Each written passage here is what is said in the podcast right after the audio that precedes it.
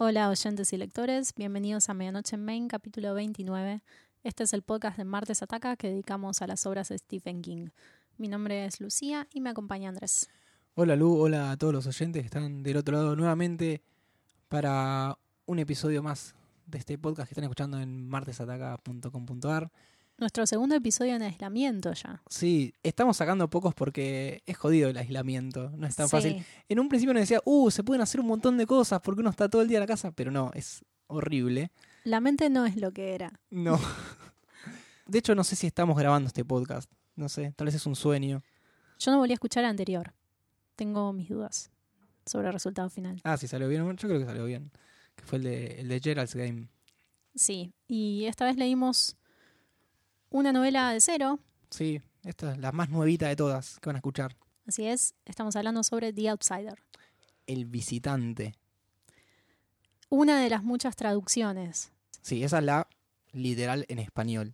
entre otras que estuvimos chusmeando estaban El intruso, El extraño, El forastero, El otro. Mm. Algunas de las cuales me gustan más que El visitante. Sí, expliquemos que estos son las que son de otros países. No sé, en portugués, en belga, en, no sé, francés. Más o menos las tradujimos y, y nos daba ese resultado. Porque el visitante no sé si es la mejor opción. No, para mí no lo es. The Outsider es... Sí en inglés, Mm. creo que está bien elegida la palabra. Es eso que desconocemos. Em, es algo que viene de otro lugar y se rige por otras leyes físicas y otras lógicas racionales. El título en inglés es un intento de definir ese algo sin recurrir a una mitología que ya lo haya nombrado previamente. Claro. De las otras traducciones que mencionamos, creo que el otro sería la más apropiada en español. Sí, sí, sí. Le quita un, poco el halo de misterio de la, que tiene la- el nombre en inglés, pero es un poco más contundente que el visitante. Sí, y es un poco más abstracta también. Mm. El visitante te da una idea de Alguien que vino y nada más. que vino y que probablemente se vaya. Mm, Eh, el paso. otro tiene mucho más que ver con la forma y lo que nos vamos a ir enterando sobre esta criatura. Contemos un poco de qué se trata The Outsider. Por empezar, tenemos una novela que es policial en un principio, lo cual es interesante. Es algo que ya venía haciendo King y acá lo retoma. Eh, nos encontramos en Flint City, una ciudad donde un niño es brutalmente asesinado, violado y mutilado. No sabemos bien en qué orden. Y el principal sospechoso, y de hecho el culpable que la policía eh, elige arrestar, es Terry Mainland, que es el típico vecino ejemplar y el que más aporta a la comunidad, es profesor, es, entrenador de béisbol en las ligas menores, el vecino ejemplar. Pero la policía tiene los suficientes indicios, ya sean testigos oculares, ADN, huellas dactilares, para saber que es él. Sí, toda la evidencia forense apunta a Terry Maitland. Por eso lo, lo arrestan de una forma muy humillante enfrente a gran parte del pueblo, porque está en un partido de béisbol, eh, enfrente a sus hijas y su esposa, sin darle derecho a réplica. Porque temían que les invente una coartada y tenga opciones de escaparse o mismo que él se entere que lo estaban investigando para zafar. Pero resulta que sí tenía una coartada. Tenía una coartada que lo ubicaba en otro lugar, el mismo día, inclusive con un margen de tiempo, un y- montón de con testigos, testigos, todo. filmado. De, de todo, con, con evidencias que van apareciendo a lo largo de la, de la novela. Y esto es como el, el disparado lo que nos plantea es cómo puede ser que esta persona haya estado en dos lugares al mismo tiempo. ¿Y quién es el asesino? ¿Realmente es el asesino? ¿Tiene una coartada? ¿Hay gente que lo está ayudando? Y un montón de ideas que van volando por la cabeza de, de Ralph Anderson, que es el protagonista, efectivamente, de la novela, que en un principio parece que es Terry Mainland, Sí. pero no lo es. Así que nada, ese es el, el argumento, lo que nos engancha y King nos habla medio libro sobre cosas forenses, investigaciones, datos, investigadores, cosas interesantes y que lo lleva de una manera muy, muy digna, muy atrapante. Sí, para mí el género y el formato, como lo escribías recién, es lo que más me gustó sobre The Outsider. También me gustó la historia y nos vamos a explayar bastante eh, sobre eso en relación a otros trabajos de King. Pero donde exactamente King me hizo el jueguito fue en la estructura. Hmm. Porque como dijiste al principio, esta es una novela que empieza siendo claramente un policial. Tiene algunos indicios de lo sobrenatural, pero todo lo que se cuenta en concreto durante la primera mitad es procedimientos policiales, eh, todo muy metódico, todo muy anclado en lo racional y en lo real, como Mm. lo conocemos. Pero la historia se va deformando hacia un terror paranormal. Y cuando pasa eso, el lector tiene una sensación de regreso a casa. Sobre todo a, partir de Holly Gibney, que es el segundo personaje principal de esta Mm. novela. Desde el género siento que es un pariente muy cercano de The X-Files y ese tipo de ficción episódica eh, que tiene Monstruo de la Semana. Hmm. Y además tiene la dinámica de el dúo escéptico y creyente que son Mulder y Scully, en este caso son Holly Gibney y Ralph Anderson. Em, pero además siento que absorbe mucho de los formatos que King está consumiendo en su vida personal. Te estás riendo porque hablamos muy seguido sobre cómo King está a pleno viendo la tele. Sí, yo supongo que también lo hacía en los 90, pero Seguramente. ahora con, con esto de, de las plataformas de streaming, Ahora nos enteramos. está, sí, nos enteramos y efectivamente qué es lo que ve y qué le gusta, eh, que realmente es todo, nunca habla mal de alguna serie, te puede hablar bien de, no sé, Devs, ayer justo leímos que, Sí, que, le gustó Devs, es una serie que recomendamos, o te puede hablar de La Casa de Papel, que también le gustó. no tiene un paladar muy exigente. Eh, sí, hay en The Outsider un ritmo muy propio de miniserie, que es súper ágil y dinámico.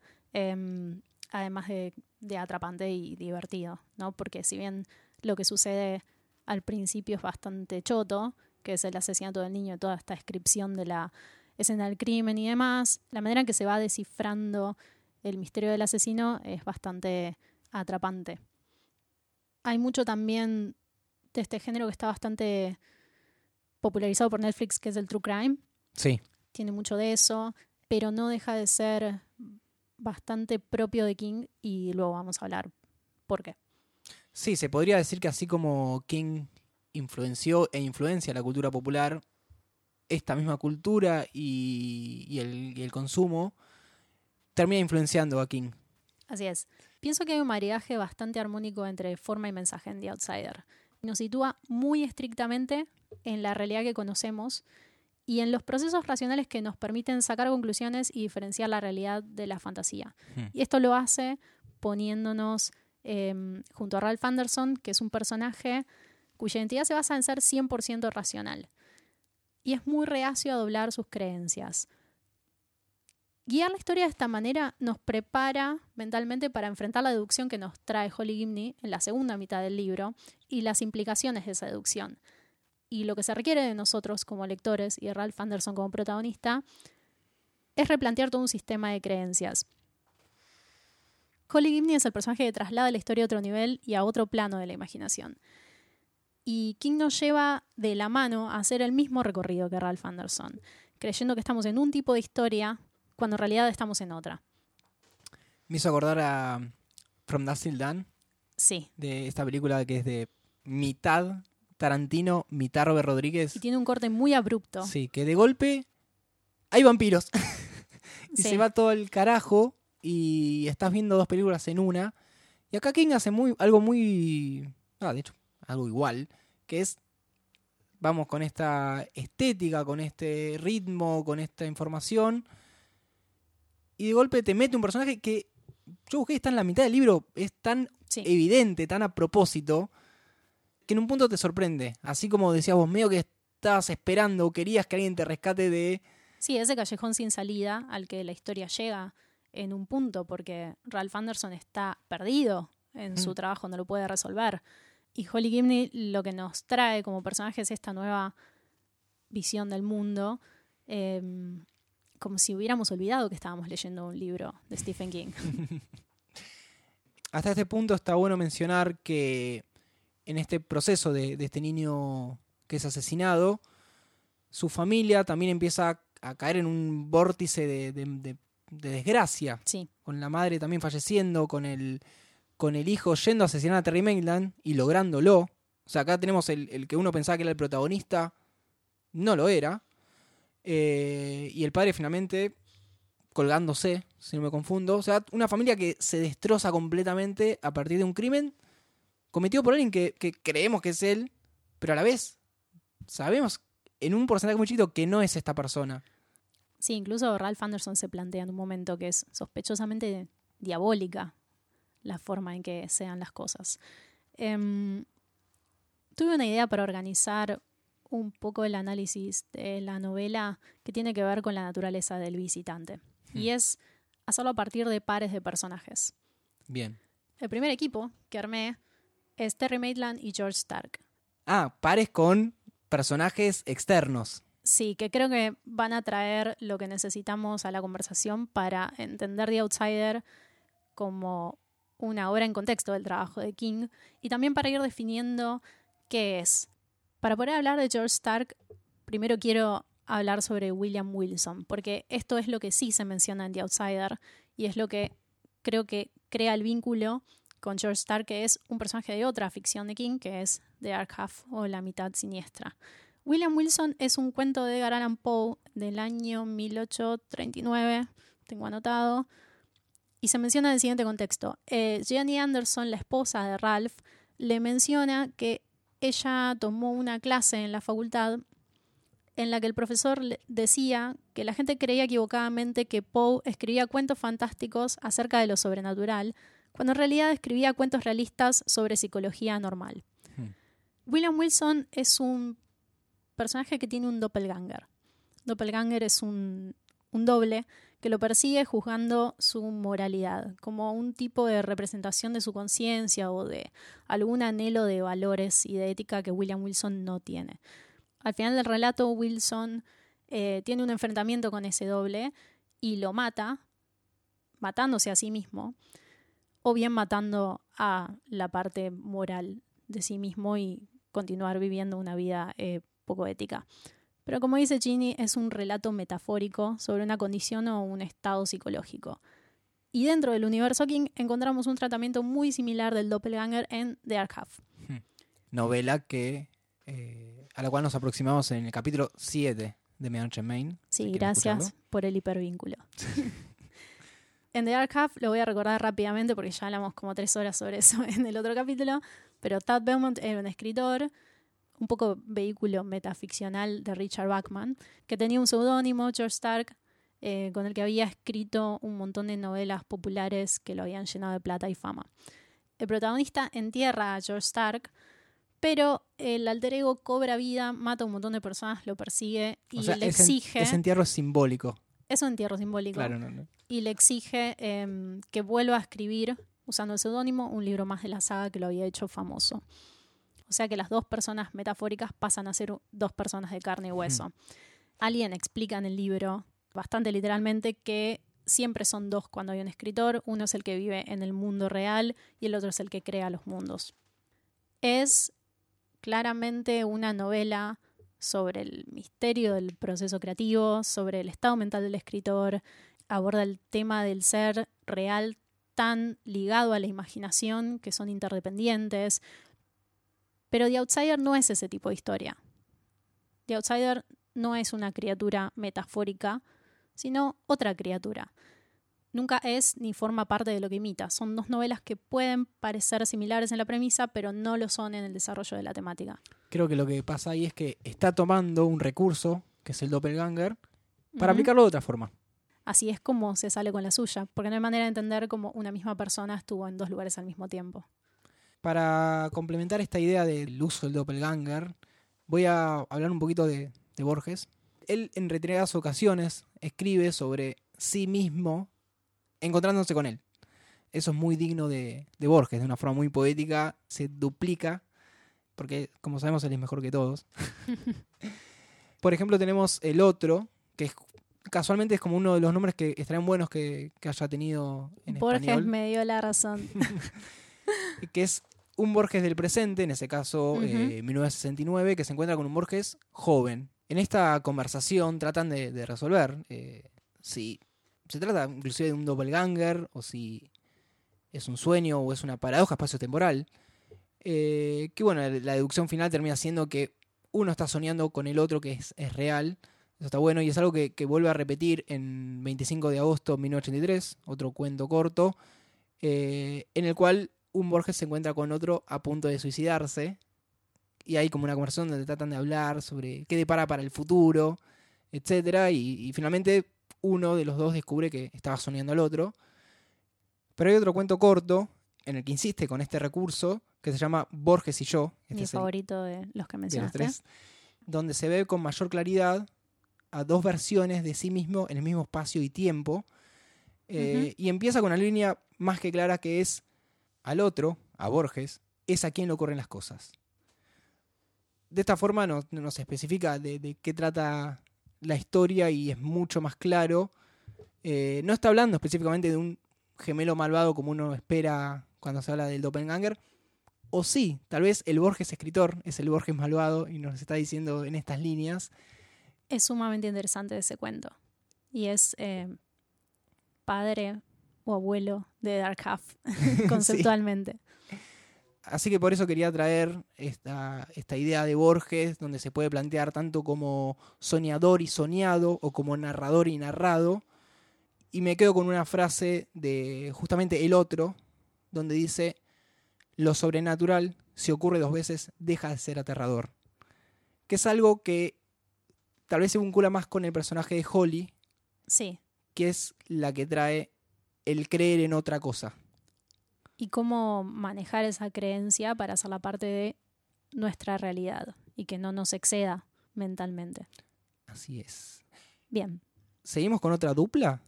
Sí, la siguiente dupla es Ralph Anderson y Stanley Uris. Ah, mira.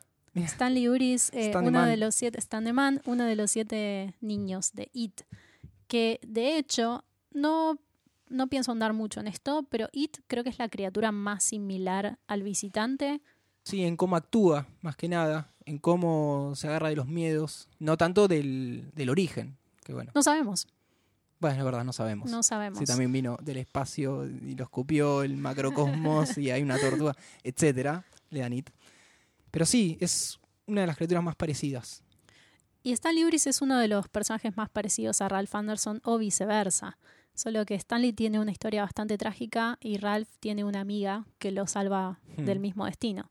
Porque había dicho antes que mm, Ralph es un personaje cuya identidad está muy cimentada en ser racional. De hecho, tiene un trabajo en el que pone a prueba constantemente esta característica. Y Stan Uris es el personaje de It que no pudo soportar la idea de un infinito que desafíe su racionalidad y su estructura mental. No tenía una incapacidad de creer, sino una incapacidad de soportar esa creencia. A Ralph le pasa lo mismo. Su trabajo, su identidad, su realidad están ancladas en lo racional y ese universo sin límites lo aterroriza. Eh, en sus propias palabras, si creemos en monstruos, en lo sobrenatural, ¿cómo vamos a creer en cualquier cosa? Que en inglés es cómo creemos en algo, en absoluto. Se menciona varias veces su primer encuentro con, con una situación irracional, que es ese, ese cantalupo Melón cantalupo. ese melón cantalupo. En mi vida escuché el nombre de esta fruta, pero le vamos a decir cantalupo, em, que está intacto por fuera, pero lleno de insectos por dentro. Eh, Ralph tiene esta experiencia, creo que cuando es niño, o en, Sí, cuando el pasado, y se las ingenia para crecer aislando la anécdota lejos de su visión del mundo, como una pesadilla. The Outsider es el trayecto de Ralph Anderson guiado por Holly Gibney, una persona en quien él llega a creer y confiar. Ya vamos a hablar sobre cómo sucede eso, porque son radicalmente diferentes en su personalidad y en su manera de ver el mundo. Hace expandir su capacidad de entender esa realidad infinita sin necesidad de volverse loco como le pasa a Stan en It. Lo cual vuelve más triste todavía el destino de Stan, que ya era bastante triste. En parte lo que pasa con Stan es que lo que hace It también es que se olvide de todo lo que pasó y que lo puede enterrar más aún en el fondo. Entonces cuando vuelve es muy duro lo que Sí. le está pasando. ¿Tenemos otro dúo? Tenemos un último dúo. El último. el- Sí, bueno, este probablemente sea el que nos lleve más tiempo. Es Holly Gibney y The Boogeyman. O El Cuco. El cuco es muy bueno como King, finalmente lo dijimos, trae a un ser eh, no mitológico, o sí, pero más de, de una cultura más cercana, que es el, el cuco, el coco, el hombre de la bolsa, de Boogeyman, que se Sí. en tantas culturas, inclusive, no sé si vos lo tuviste, pero yo Para en mi infancia lo tuve. Es el cuco, pero por los Simpson es el coco. Claro, es la versión mexicana De Beto Vélez. de Beto Vélez. Yo tenía el hombre de la bolsa. Ah, sí. Sí, una abuela me dijo que venía el hombre de la bolsa. Mirá qué no europeo. No, la otra. Ah, Eh, no, Bien. la otra me traía otros miedos, por ejemplo, una, unos platos que tienen unos retratos de aborígenes eslovenos y yo cuando dormía en el living ah, de su sí. casa Oh, les pegaba una luz y yo los veía. Eh, así que más o menos mis miedos de infancia son esos. Mi abuela tenía un cuadro de un fusilamiento de Goya. Creo que ya lo conté en este podcast. Muy probable. Se nota que, que me afectó profundamente. Pero bien, el coco. El, El coco. el cuco, inclusive en español, porque busca el origen en estos lugares, inclusive en- en- más en Centroamérica, para explicar. Este es el libro que logró que digamos el cuco sin reírnos. Aunque cuando lo leí y llegó el momento de la explicación de Holly Gibney después de toda su investigación, fue difícil. Fue difícil. Yo no sabía si iba a poder seguir leyendo y si esa situación se iba a remontar. Pero de alguna manera King se las ingenió para que siga leyendo y finalmente valió la pena. ¿Querés que antes nos adentremos más en Holly? Sí y no. Eh, quiero explicar por qué el dúo es Holly y The Boogeyman y no Holly y el cuco o Holly y el visitante. Holly es el personaje que trae a la mesa el mito del cuco en diferentes culturas, pero en la literatura de King, si bien el cuco puede ser muchos monstruos inexplicables, en concreto es The Boogeyman, un cuento de 1973 que después editó en el compilado Night Shift Sí. en 1978. Sobre ese compilado grabamos un capítulo. El capítulo 15. Exactamente, Es gracias. más, pueden hasta el minuto 24 aproximadamente y escuchar. Ah, pero qué profesional. Y perdón, también nos reímos del nombre que era el cuco. sí, no superamos, no crecimos nada, logramos hace como tres años ese capítulo. Em, bien, en este cuento sobre el que no vamos a volver a profundidad, no creo que haga falta tampoco contar de qué se trataba en detalle, pero se plantea el cuco como una criatura monstruosa y también como un alter ego el protagonista. Pero más allá de la forma, lo que recorre temáticamente es la monstruosidad del acto, que en ese caso era el asesinato de unos niños. Em, cómo el horror del asesinato excede la forma del perpetrador. Esto es algo que Holly Gibney entiende y le comunica a Ralph Anderson cuando se vuelve inflexible a tal punto en que tiene que forzarlo a creer para tenerlo de su lado, porque llega el momento de enfrentar a la criatura y Ralph sigue enculado con que no existe el cuco. Lo que ella le dice es lo siguiente. ¿Acaso la idea del cuco es más inexplicable que alguna de las cosas horrendas que pasan en el mundo? ¿No era Ted Bundy una versión del cuco, un ser que cambiaba de forma, con una cara para las personas que lo conocían y otra para las mujeres a las que mataba? Y más específicamente, Holly dice lo siguiente. Y si quien mató a ese niño y desgarró su carne e hincó una rama en él hubiese sido realmente Terry Maitland, ¿sería él menos inexplicable que el ser que quizás esté escondido en esa cueva? ¿Serías capaz de decir, entiendo la oscuridad y la maldad que se ocultan detrás de la máscara de ese entrenador de equipos infantiles y buen ciudadano de la comunidad? ¿Sé exactamente lo que lo llevó a hacerlo? Ahí es donde veo el vínculo entre The Boogeyman, ese temprano cuento de King, Holly Gibney y su visión del cuco, que es más amplia que el nombre El Cuco. Eso es lo que nos lleva a tomarlo en serio. Así es como le decían las abuelas, pero en realidad es algo mucho más perverso, que adopta diferentes formas y nombres a lo largo del tiempo. Con ese argumento es como se gana a Ralph Anderson. Sí, lo interesante en este caso es que es una nueva versión del cuco que se mezcla con lo que contábamos anteriormente, que es el doppelganger. No siempre funciona así el cuco, el hombre de la bolsa. Y además de eso, no se nutre solamente de asesinar niños o personas, sino también de la tristeza Como que It. conlleva- como It. Y por eso tenemos el caso este de la familia Peterson, que se van suicidando o, o muriendo de causas naturales porque sufren demasiado. Y eso al outsider le viene perfecto. Sí. The Outsider, eh, en este punto de la historia, sabemos que tiene un modus operandi bastante estructurado, similar a cualquier asesino serial, solo que sobrenatural. Y es que asesina a un niño, marca a una siguiente víctima, que no es la que va a asesinar, sino cuya identidad va a adoptar. Pasa por un periodo de hibernación escondido en el que va transformándose Mm. en esa nueva identidad, comete otro asesinato y se repite. Es interesante sobre esta criatura y esto me resultó muy disfrutable leyéndolo, por eso en un principio dije que el maridaje entre forma y mensaje me parecía muy acertado en la novela.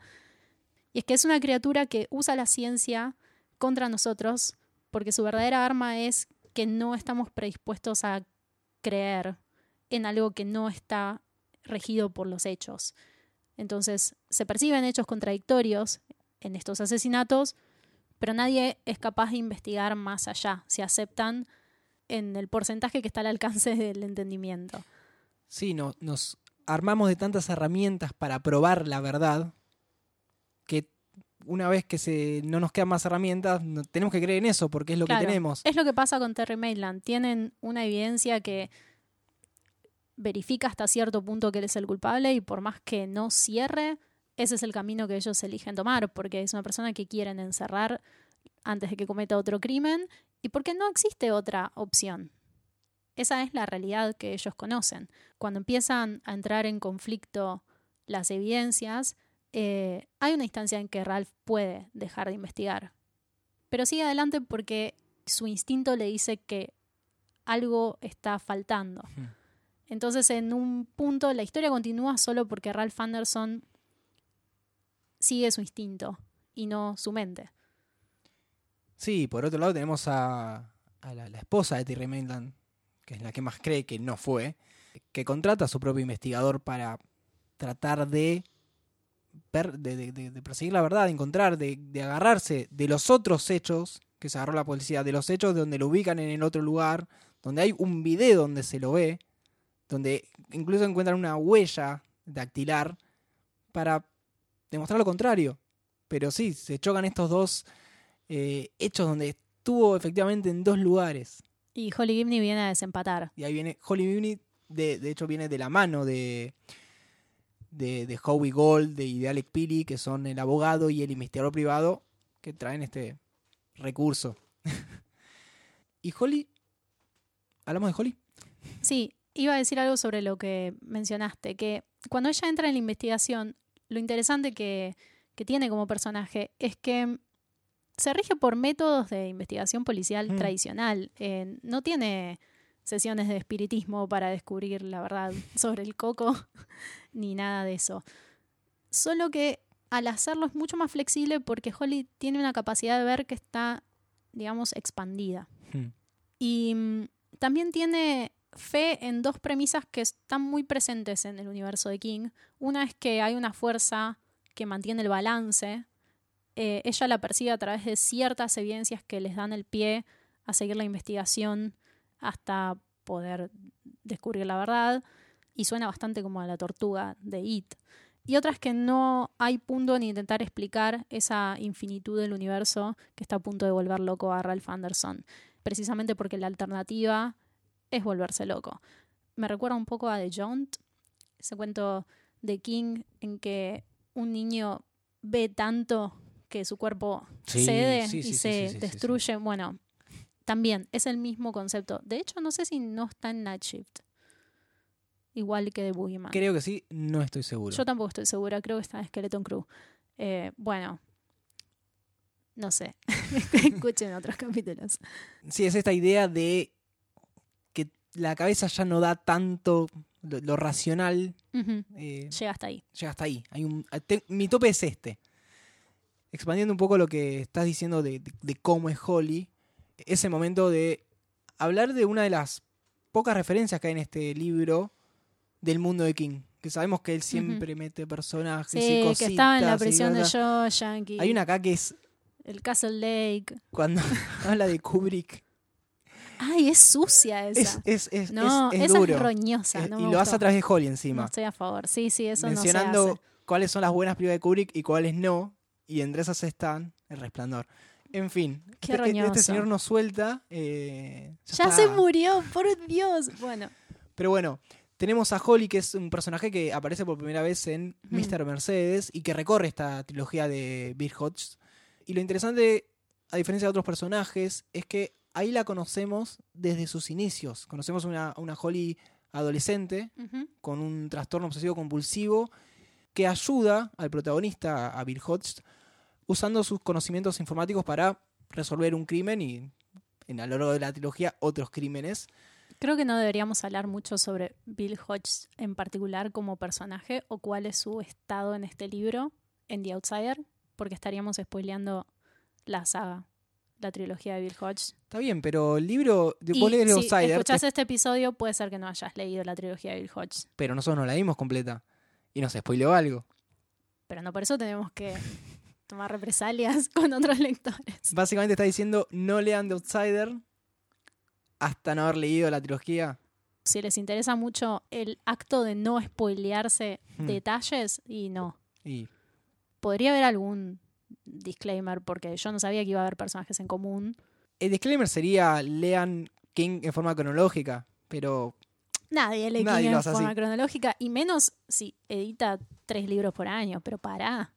Hay otros escritores y escritoras. así que tenemos a Holly que para mí es el nuevo Alan Pangborn. Sí, estoy personaje que añoramos de, de un montón de, de libros y está en sagas y lo, Y lo- está en Castle Rock. lo usan en la serie y tal vez quiso escribir un nuevo personaje que es Holly y lo hizo muy de a poquito y se fue animando. Y se nota que le dedicó mucha cabeza, porque está construida tridimensionalmente. Y tiene características muy propias que no recuerdo haber leído en otros personajes de King, y menos en otros personajes mujeres de King, Mm. sobre los cuales nos quejamos con una regularidad preocupante. Em, me sorprendió que Holly sea un equilibrio entre ansiosa y sensible, pero también calculadora y previsora.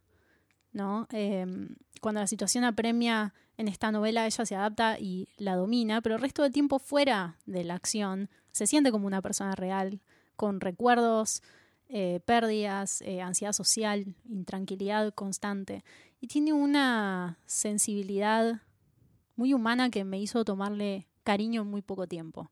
Hmm. Em, hay varias ocasiones en The Outsider, más allá de lo que sucede en el libro y su rol preponderante y cómo es la nueva mejor amiga de Ralph Anderson, me gusta mucho que hay un constante esfuerzo por aceptar el gesto del otro.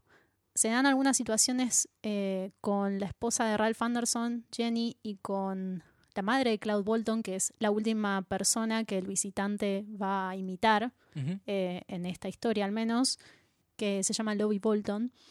Hay ocasiones en que estas personas tienen gestos de aprecio y de cariño, invitaciones a incluir a Holly Gibney y ella no, no es una persona sociable por naturaleza, sino que vive en un constante esfuerzo por aceptar, Hmm. eh, por recibir.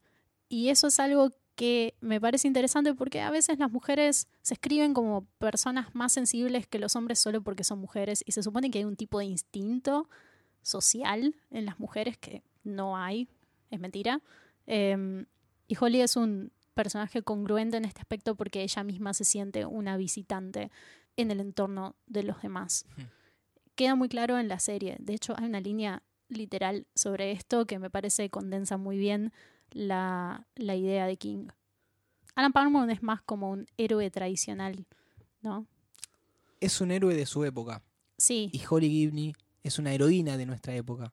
sí, con todos los matices que eso implica, que también incluye no ser el dueño de la verdad y no imponerse eh, tanto sobre el otro, sino hacer un camino más elaborado. Me gusta, me parece un personaje interesante, me alegra que quiera ir en esa dirección. Sí, mismo así como en la trilogía aparece, en el próximo libro, que ya se editó en inglés pero falta en español, la historia es sobre, no estoy spoileando porque es la, la sinopsis, es sobre Holly Gibney y Ralph Anderson. O sea, ya dejó en claro que va Sí. a, darle a este personaje hasta donde pueda porque es muy rico y se puede seguir expandiendo. Quiero decir también que Holly Gibney es un buen ejemplo de cómo hay que escribir los personajes mujeres sin que sean la versión femenina de un Mm. hombre. Holly Gibney es otra cosa. Y en la serie es una tercera es cosa. otra cosa. La comparación de Alan Parmon es más por un tema de Sí. cómo funciona en el cual. entorno. No de, bueno, es un Alan Parmon con peluquita. Tal cual. No hablamos eh, con demasiado respeto a la cronología de los hechos, pero siempre asumimos que leyeron el libro antes de escuchar o en su efecto vieron la serie, Sí. que en este caso los va a llevar a las mismas conclusiones Mm. por caminos ligeramente diferentes. Pero si querés hablamos un poco sobre Jack Hoskins, que es el aliado del visitante, o Sí, el esclavo del visitante, claro, más, más- bien. Sí, más que aliado es el, como se dice Otra víctima. el esbirro. La persona que, que logra de alguna forma controlar The Outsider para tener un como un infiltrado, alguien que le, le dé una mano, obviamente contra su voluntad, para lograr su cometido. A ver, lo que pasa con The Outsider es que, al igual que en It, se equivoca de persona. Así como It se encuentra en un momento de- de- de, Exactamente. sus tantos ciclos con estos siete chicos, The Outsider se mete con Terry Maitland. La, la persona menos probable que haya hecho lo que se le acusa que hizo. Sí, Porque- mm, perdón, pero me parece que sí tenés razón, pero creo que hay un factor, el factor sorpresa de Terry Maitland es Ralph Anderson. Porque si no fuera por Ralph Anderson, Terry Maitland eh, pasaba y era eh, un caso más. Si bien en la serie creo que esto está más claro, ahora vamos a charlar por qué, em, pero creo que Ralph es, es- es el personaje que hace la diferencia. Así como Mm. en It, la diferencia no la hacen ellos como individuos, sino ellos como grupo. Sí. Son los que tienen eh, la fuente de poder. Y lo que pasa con, con Hoskins es que The Outsider lo marca. Sí, Literalmente le, le- le apoya la mano y le empieza a llenar de miedos. En, en- en Sí. su caso es el miedo a tener un cáncer como tuvo parte de su familia, de- creo que era cáncer de piel lo que mencionaba, y hacerle jueguito con eso. Y decirle, yo esto te lo curo, pero si haces todos los siguientes pasos. que consisten en matar a la mitad de las personas que mencionamos. Y sí, que se termine esta Sí. investigación para que él pueda seguir con, con su ciclo. Hay algo que está súper bueno sobre la criatura que no mencionamos y es eso es parte de lo que Holly Gibney investiga y es qué lugares elige para hacer su hibernación y transformarse, que es siempre cerca de un cementerio. Por esto mismo que yo he mencionado que Outsider también se nutría de Sí. la desgracia, de, de la tristeza. Sí. Y está es, es muy interesante en el libro cómo se descubre dónde está ese lugar para Cloud Bolton, que es la última posible víctima del visitante, que son esas cuevas en las que hubo un derrumbe y murió parte de su familia. Sí, generalmente The Outsider se maneja por cementerios, pero cuando encuentran dónde está Cloud Bolton, que se había ido como de unas vacaciones a la casa de la madre, a su pueblo natal, se dan cuenta que no hay ningún cementerio cerca. Pero la, la madre que vos mencionaste hace un rato les cuenta esta historia eh, de estas cuevas turísticas, eh, donde fallece mucha gente, inclusive niños. Eh, y ahí es donde The Outsider se está preparando Y donde lo encuentran y finalmente donde finalmente lo y lo atacan con una media. Es- Espera, espera, espera. Te estás tomando, No es un eufemismo, lo atacan con una media. te estás tomando para la chocota un elemento muy importante en Mira. Mr. Mercedes que proviene de Bill Hodge, que es eh, Happy Slapper, que es esta media llena de bolitas runebanes que Bill le, enseña eh, a usar a, a Holly. Eh, Es una media. Es una media que girás fuerte, tirás y Sí. pumba. Te tira un cuco. Porque el cuco no había sido suficiente, entonces el desenlace tenía que ser em, una media giratoria. Lo que pasa en este caso es que, claro, si King no nos respeta. lo ves de, de mu- muy, de afuera, es casi un chiste. En la serie lo sacaron. Pero. Y en la serie. Y yo estaba. ¿Cuándo, Perdón. cuándo llega la media? Y en la serie de Mr. Mercedes también. Ah, bueno. Hay un equipo de gente tomando la misma decisión dos veces. ¿Por qué, no se, la, equipos. por qué no se la bancan? Eh, creo que, que- que esta menciona esta media. Habla más sobre Holly, sobre su evolución y sobre su eh, anclaje con Bill Hodge, con lo importante que es para ella este, este Sí. personaje. Y porque le servía ese momento porque no podían eh, eh, disparar porque si no se caía toda la cueva. Pero en la serie pasa algo que es súper interesante. Bueno, ya vamos a llegar. No sé si querés ya pasar a la serie. No, podríamos cerrar primero eh, lo que pasa en, en The Outsider, que es ellos finalmente encontrando dónde está el visitante. Bueno, a Ralph Anderson no le queda otra que creer. Holly le pide hoy, tenés que creer. Me gusta cómo durante toda la novela evita decir el cuco El Eso, o esa cuestión. la cosa. Sí. Eh, pero nada, esto de decirles todo lo que pensemos eh, en estas 24 horas es a partir de que creemos que ese es el problema a resolver. Como en It. Como en It. Hay que creer. Y un inhalador o una media te pueden salvar la vida. Bueno, Bueno, vencen al visitante. No, el visitante no responde ninguna pregunta sobre su origen. no, de hecho, mm, mismo parece que ni él sabe de dónde viene. Eso es también bastante es un inconcluso. poco Es Eh, un poco sugerente a una siguiente historia. Quizás también con Holly Gibney. ¿O no? El retorno del cuco. Del Cuco- El Cuco 2. Two Bogey, Two Man. bueno, retomemos la, la- la normalidad en, en este podcast. No sé si va tanto por ese lado de que vuelve el cuco en algún momento. Mm. No sabemos si, si- si muere, si no muere, si, si puede morir de esta forma física. Lo importante es que esta vez sí muere de forma física. Sí, pero no sabemos si, si es como un Voldemort que alguien se lleva un pedacito. Un gusanito. Pero para ellos sí, se entiende que el ciclo se cierra. Sí, y a partir de ese momento hasta el final de la novela se hace mucho hincapié en cómo se fortalece la relación de amistad entre Hmm. eh, Ralph y Holly. El cierre es muy, muy esperanzador a lo King, donde Terry Mayland es como Redimido, redimido, eh, tiene- exonerado es la palabra. sí.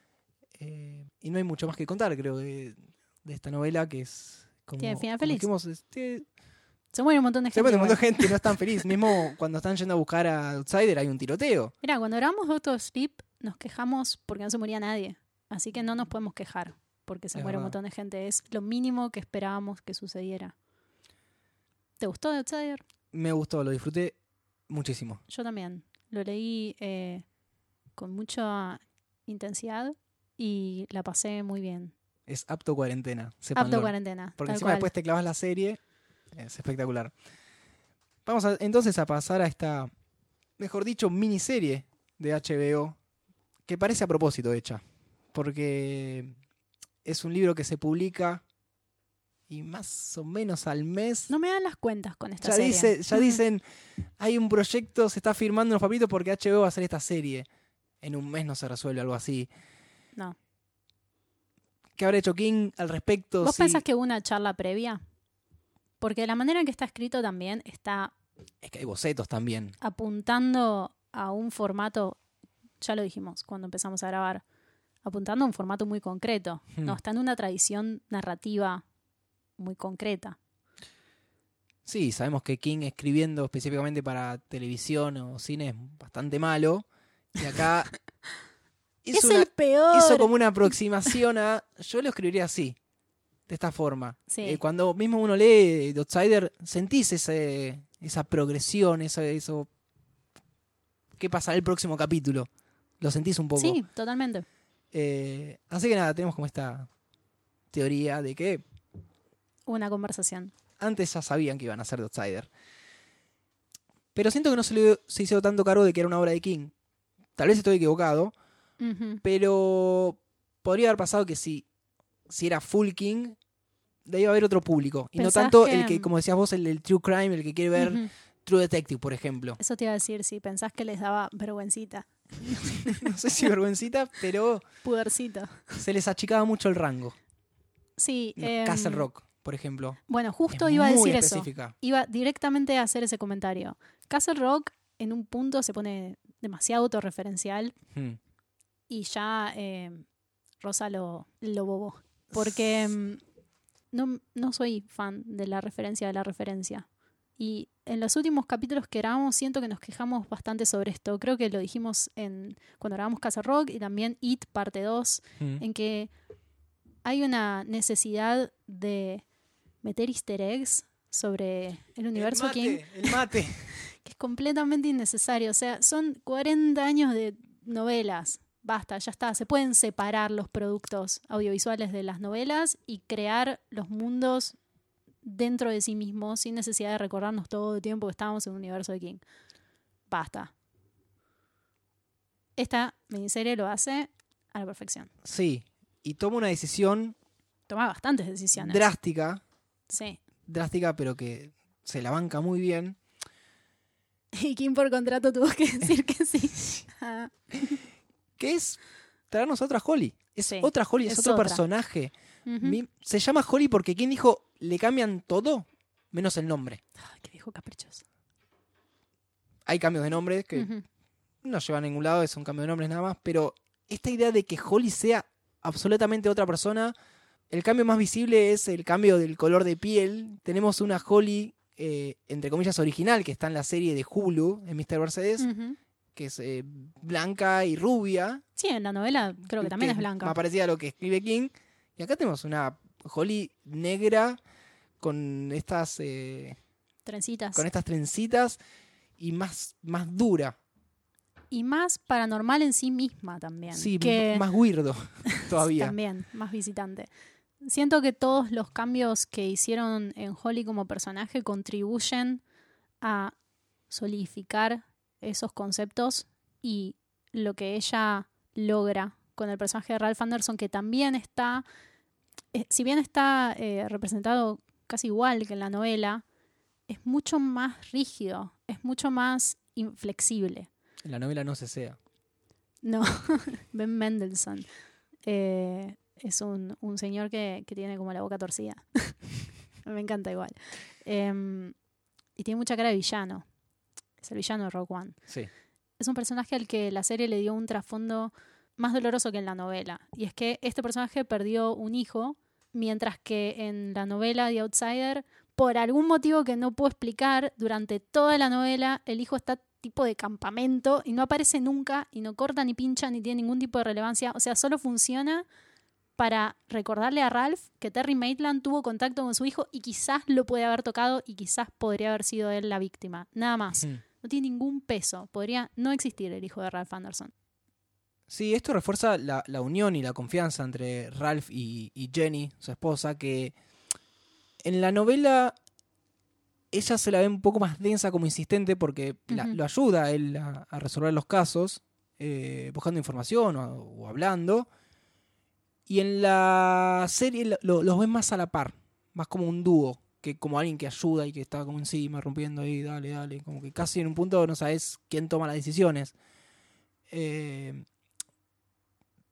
Sí, y me parece también que la pérdida del hijo les da a los dos una conclusión eh, más enriquecedora sobre ese universo sin límites, muy al final del último capítulo. Y se toma el trabajo también de construir la relación entre ella y, y Glory Maitland, hmm. que es necesaria para que la trama avance, le da mucha más agencia a las dos y mucho más decir también en cómo se suceden las cosas, porque mm, eh, Ralph Anderson necesita que le peguen un grito. Más de una ocasión. Es verdad.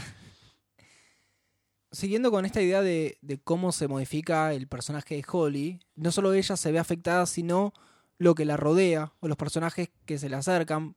Por ejemplo, mismo Hoskins en el libro se ven una sola vez eh, muy al final y acá es el que quien la va a buscar y- e intenta secuestrarla. Creo que Hoskins es el segundo personaje que más cambia en la Hmm. miniserie, eh, porque es mucho menos villanesco que en el libro. En el libro le, le agarra viaje enseguida. También porque él está muy enemistado con Ralph Anderson y quiere que Sí, no le salgan las cosas. Es más plano, es, es un villano mucho más simplón. Porque no requiere mucho que se dé enteramente vuelta y mate a todos. ¿no? Em, en la serie duda mucho más y también trata de entender qué le está pasando. No se queda solo con lo que tiene en el cuello y estas ideas sobre el- la madre, que aparece de otra manera, pero también aparece, sino que busca su propio camino Hmm. como individuo más allá de ser la herramienta del visitante. Y eso me gustó porque es una serie que no me gustó al principio, cabe destacar. Está filmada medio raro. No me gusta cómo está filmada. Es pretenciosa. La cámara está puesta en lugares que no cuentan nada. Tipo, arriba de una alacena. En el techo. Y el. Y el plano es el techo. Sí. Es como cuando querés sacar una foto grupal con una cámara y la pones arriba de la mesa y el flash te saca la, Sí. la mesa blanca Y el, de fondo gente blureada. Hay un montón de planos así. También hay un montón de desenfoque innecesario. De planos encuadrados de maneras que no transmiten nada. De cámaras puestas afuera de habitaciones como. "Oh, hay alguien viendo de afuera. es como. Por favor, filmalo normal. Siento que, que quiere hacer algo, pero que no le está saliendo. Y durante los primeros tres o cuatro capítulos me molestó mucho eso. Sentí "Ugh, que esta serie que se quiere hacer la fina. Pero es, es metafórico. No es metafórico. ver- Sí, es Jason 80% Bateman haciéndose lámparas. el director. Sí, bueno, en parte le eché la culpa a eso. Pero creo que intenta generar una atmósfera. Y hay momentos en que toma buenas decisiones de dirección y momentos en que no. Mm. Eh, particularmente me gustaría que las cosas estén un poco más en foco, por lo menos la mayor parte Poquito. del tiempo. Pero después eh, siento que fue tomando forma de manera que me, me convenció. Hmm. Eh, tenía mis dudas y no le estaba agarrando mucho la onda. Pero en un punto entendí que la historia se, se empezaba, empezaba a crecer más allá de la novela, empezaba a expandirse Hmm. y a contar otras cosas que yo no tenía en mi conocimiento habiendo leído el libro. Y me gustó, me gustaron todas las decisiones que se tomaron al respecto, menos una, que no me gustó, y ver. es el, el novio de Holly Ibney. Ot- otra cosa más que se modifica alrededor del personaje de Holly, que es este investigador que, que la ayuda, pero está como enamorado y que, que quiere lo mejor y que todos sabemos que va a morir. Sí, sabes desde el primer momento que aparece este boleta. Este se nos va. Eh, sí, es como un personaje medio innecesario. No podía ella estar comprometida con, con la causa porque murió un niño de una manera tremenda. Tenía que tener un interés romántico. Es un poquito eh, denigrante. Me da bronca porque justo cuando King le dio en el clavo a, a escribir este personaje femenino, van y le agregan un chongo. Bueno, pero por eso está bueno pensar que es otro personaje más allá del nombre. No, no es Sí, la Holly Gibney de los del lector lo- constante. tal vez lo necesitaban porque ella en esta historia es mucho más. está mucho más sola. O tal vez no nos pueden contar el trasfondo de esas amistades que tuvo, que fueron significativas para ella, entonces la anclan a través de, de este tipo, eh, de quien se enamora profundamente en dos días. En bueno. fin, cosas, cosas que pasan. Eh, el amor heterosexual. Sí, como siempre. bueno, pero es interracial al menos. Muy acertado también es cómo al cambiar justamente el personaje de Holly, cambia el descubrimiento de qué es el coco, o que el coco es The Outsider.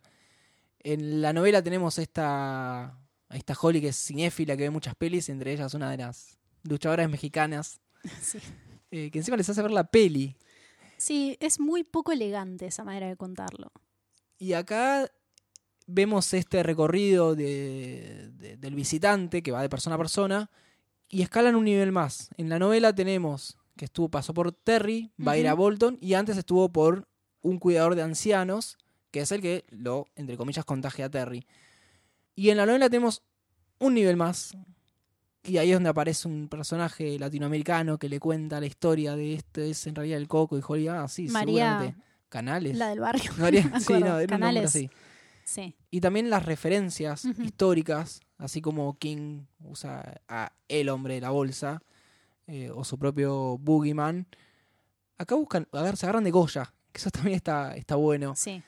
Porque cuando Holly está googleando con la imagen totalmente blureada, donde de a poquito vemos dice el coco, crean unos personajes mitológicos que pareciera ser que tienen la misma raíz y termina con unas ilustraciones de, de Goya. Uno es la, la- la tan conocida que Saturno comiéndose al hijo y después unos caprichos que son unos, unas estampas que Goya dibujó en su momento, representando a la mm, sociedad española, más que nada lo que eran la, la alta sociedad y los clérigos, donde él se quejaba a través de una serie de, de, de 80 imágenes de, de la decadencia de esa sociedad.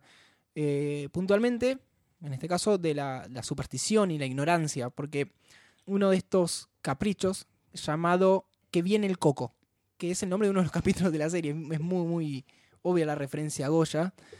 Y que habla directamente sobre lo mismo, Sí, ¿no? Que es origen muy vinculado a creencia. pero Goya se pone más del lado de, de Ralph Anderson, porque él está en contra de la superstición. A él le parece que, que, que está mal encerrarles a los hijos porque hay toda una historia de que teóricamente en esa época las mujeres usaban eh, el cuco para asustar a sus hijos y el cuco en realidad era el amante que venía. Entonces también ahí se queja de bueno la promiscuidad y que tipo están dos en cualquiera. Así que en definitiva me parece que es mucho más prolija la aproximación de la serie Sí, sí, que sí. la de la de King. Estoy de acuerdo. Hace mucho más hincapié en eso de, de la cultura y la crianza, Hmm. eh, las vivencias relacionadas a la capacidad o no de creer. Y lo hace a través de varios personajes, no solo del estereotipo latino que se persigna ante cualquier inicio del diablo, eh, sino también eh, el otro policía que no me acuerdo en el libro que se llama Jun. Jun. No hablamos Eh, nada de Yun Sablo. No, es un personaje bastante lindo. Eh, hay una cosa que, que hace este personaje en el libro, eh, es que habla en español. O sea, Sí. mete frases en español dentro del inglés. Personalmente leí la novela en español y me parecen esos chistes. Yo en inglés sí era muy simpático. Me lo dijo y fui buscando partes en las que tira el español, que es muy, muy gracioso y muy acertado. No, no inventó palabras King, eso está bueno. Eh, Bueno, sería.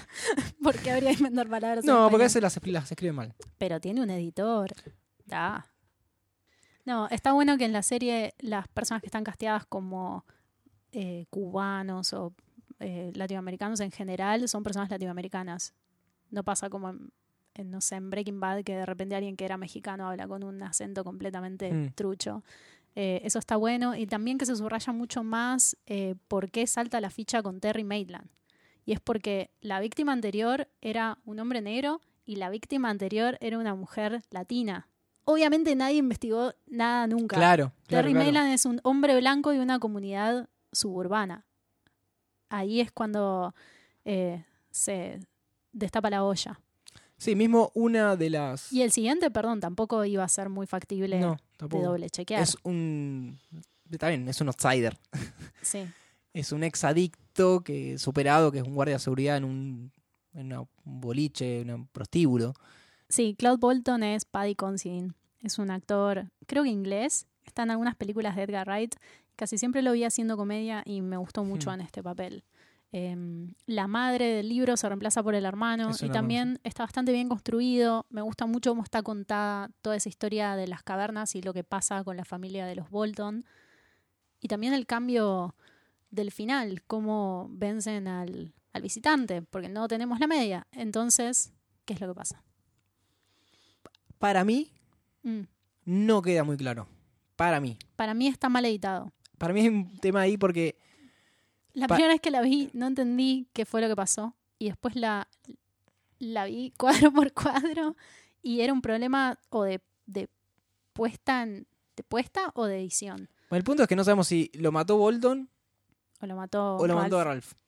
Para mí lo mata Bolton. Aparte, ¿para qué lo van a hacer bajar a la cueva? La idea es que lo que Para que pasa hablen, es que para que se bajan, claro, se enfrentan y eso es súper poderoso Bolton y porque yo. es la es la primera vez que esto pasa en la historia, en esta historia, y también que Ralph Anderson pueda verlo, mm, porque Y más le que habla y es como, oh, Sí. existe. por más que hasta último momento es bastante reacio a creer, aunque se compromete a creer, ese día lo vemos haciendo puchero de fondo.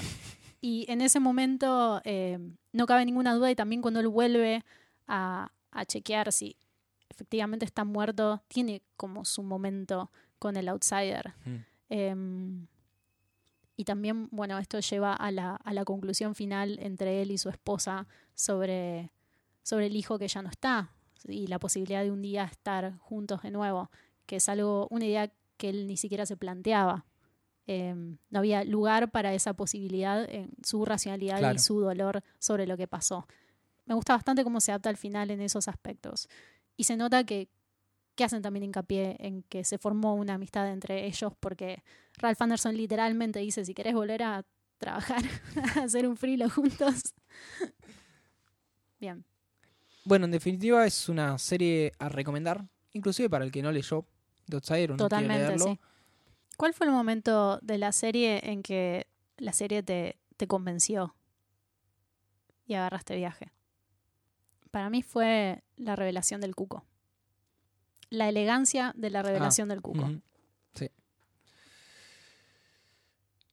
A mí me enganchó, la verdad que bastante del principio. Siempre quería ver cómo se iba a resolver lo siguiente. Así que en ningún momento dijo "Uh, que, que embole esto porque inclusive con cosi- ciertas cositas que metieron como Terry Maitland en la cárcel. Cosa que no Mm. pasa en la novela porque no sé cómo funciona el sistema judicial, pero tan rápido estás a punto de que te apuñale un chabón en la cárcel. Eso es raro. Pero a mí me atrapó desde el principio. Era un, no sé, ya el formato, saber que es una miniserie engancha más. Sí, eso, eso juega a favor. Eh, tenía miedo de que no sea, que uh, van a ser The Outsider. Siempre está ese parte. temor. Siempre está el temor. Pero los personajes están bien resueltos. eh, Todos están re bien elegidos. sí. Y son todos buenos. No como en Castle Rock. Vuelvan al capítulo de Castle Rock para saber por qué estoy diciendo esto. Bueno, recomendamos. Recom- recomendamos. Bien, perfecto. Y la novela también. La novela también. eh, creo que lo que tiene es que lo puede leer cualquier lector Sí. sin saber nada de King o... No diría que es una entrada apropiada al universo de Stephen King, pero sí que es apto para todo público. Sí. Porque me parece que si la intención es seguir leyendo King y entender cuál es la gracia de este tipo, hay otros libros más apropiados para empezar.